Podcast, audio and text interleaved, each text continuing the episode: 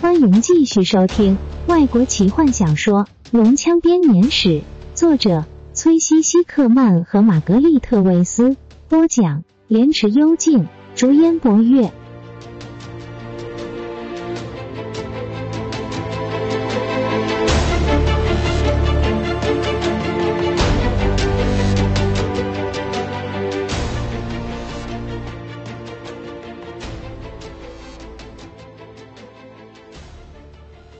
我听见奇怪的声音，他没死，所以我特别去查看。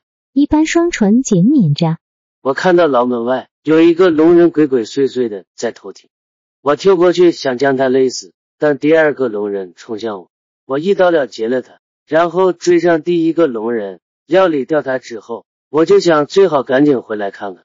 大伙一回到牢房，便发现吉尔塞纳斯和伊班已经在等着他们。坦尼斯命令玛丽塔将女士们带到另外一个角落去，他则开始仔细盘问这两人失踪的经过。一般的故事听起来颇为可信。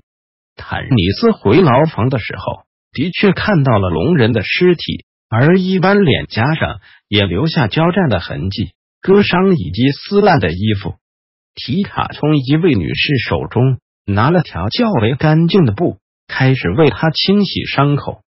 他救了我们一命，他抱怨我还以为你们会感谢他，没想到你们却是疑神疑鬼的盘问起他来，好像他杀的是你们的挚友一样。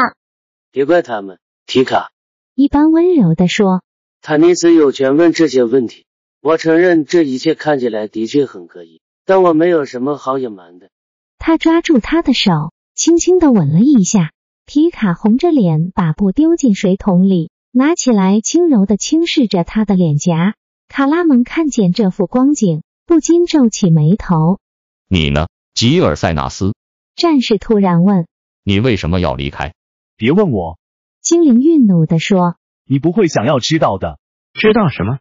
坦尼斯追问。你为什么要离开？不要逼他！罗拉娜大喊着跑到哥哥身边。吉尔塞纳斯。棕色的瞳仁开始闪烁不定，面对众人时，他的脸显得苍白而无血色。这很重要，罗拉娜。坦尼斯说：“你去哪了，吉尔塞纳斯？你们记住，我警告过你们了。”吉尔塞纳斯的眼光投向雷斯林。我回来看看法师是否真像他所声称的一样虚脱。他可没有那么虚弱，他人不见了。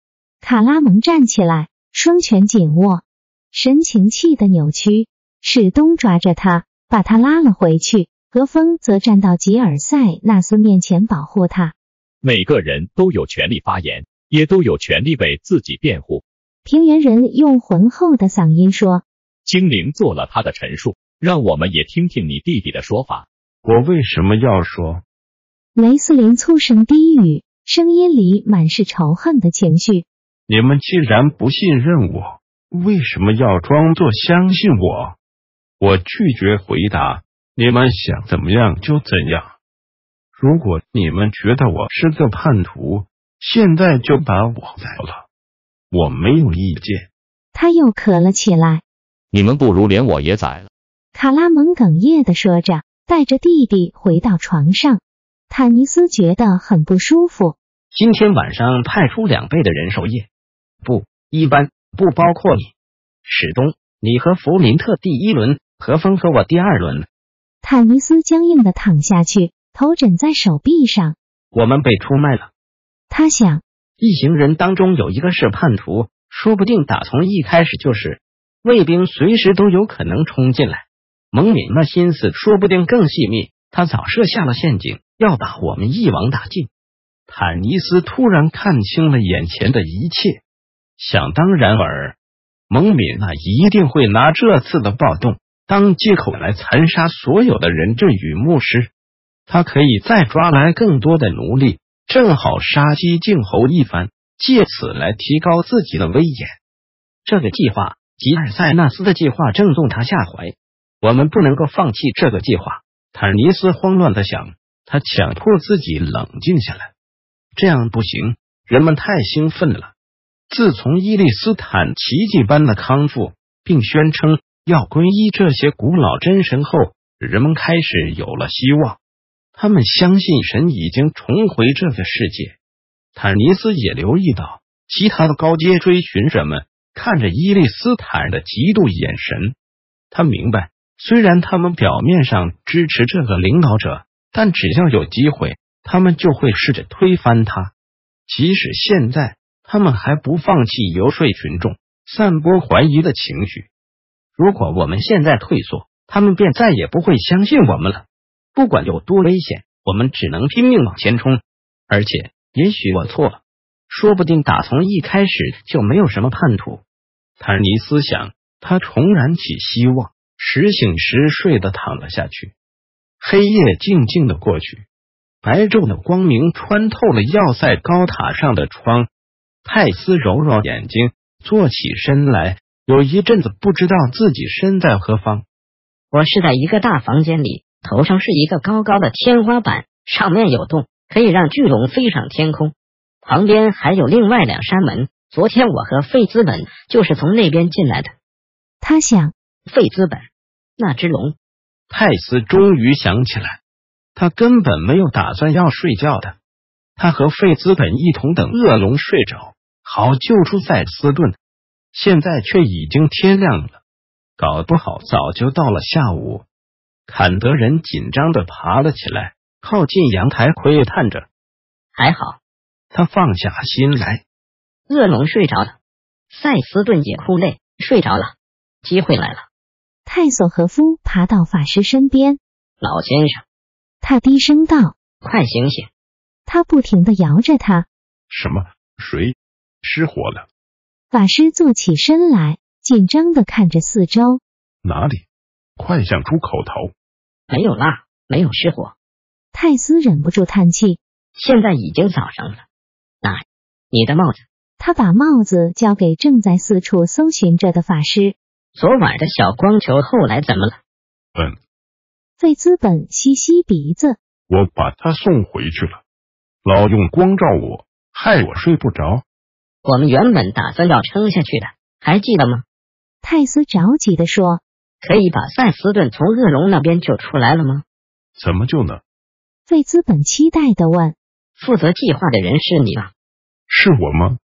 我我。老法师眨着眼睛。那个计划你觉得怎么样？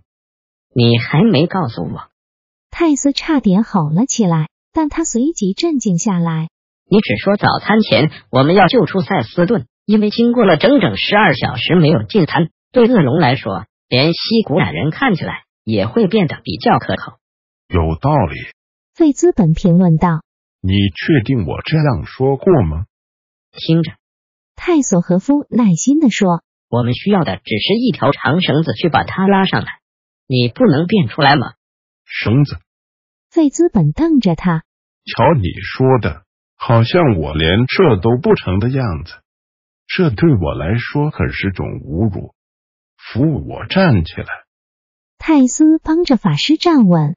我不是有意要侮辱你的，坎德人说。我知道绳子没什么了不起，你也很厉害，只不过……我算了。泰斯指着阳台，快点！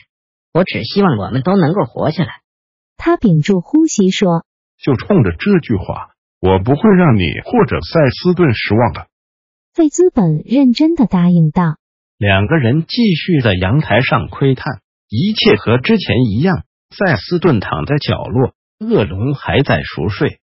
费兹本闭上眼睛，集中精神念着奇怪的咒语，然后他伸出瘦弱的手，穿过阳台的栏杆，开始比着上升的手势。泰索和夫瞧了一眼，差点没给吓得魂飞魄散。停！快停下！他勉强能说出话来。你搞错目标了。费兹本张开眼，只见红龙派劳斯正缓缓的从地面上升起，身躯仍然保持着熟睡的姿势。哦，天哪！法师吃了一惊，很快的念了逆转的咒语，将红龙放回地上。没瞄准。法师说：“现在我已经校正好误差了。”让我们再试试。泰斯再度听见同样的咒语，这次换成塞斯顿从地面上缓缓的升起，慢慢的升到与阳台等高处。费兹本因为用力而涨红了脸。加油，就快到了！泰斯兴奋的跳上跳下。费兹本用手势引导着塞斯顿飞上阳台，停在满是灰尘的地面。塞斯顿仍然熟睡着。塞斯顿，泰斯低声轻唤，一边用手按住西古矮人的嘴。免得他叫出声来。塞斯顿，是我，泰索和夫，快醒来！西古矮人睁开双眼，醒来所闪过的第一个念头就是蒙米娜改变主意，不将他喂龙，而改将他喂给一个凶狠的坎德人吃。过了一会儿，西古矮人认出眼前的人，高兴的呆住了。你安全了，但不要说话。坎德人警告他说。恶龙还可以听见我们的声音。他的话被底下传来的一声巨响打断。西古矮人警觉的坐起身来。嘘，泰斯说：“也许只是通往龙穴的门而已。”他快步走回阳台。费兹本正好奇的从栏杆中窥探着。怎么搞的？龙骑将。费兹本指着站在二楼看着恶龙的蒙敏娜。烈焰，快醒来！蒙米娜对着熟睡的龙大喊：“我收到有关入侵者的警报了，那个牧师来了，正准备鼓动奴隶们暴动。”本集就为您播讲到这了，祝您愉快，期待您继续收听下一集。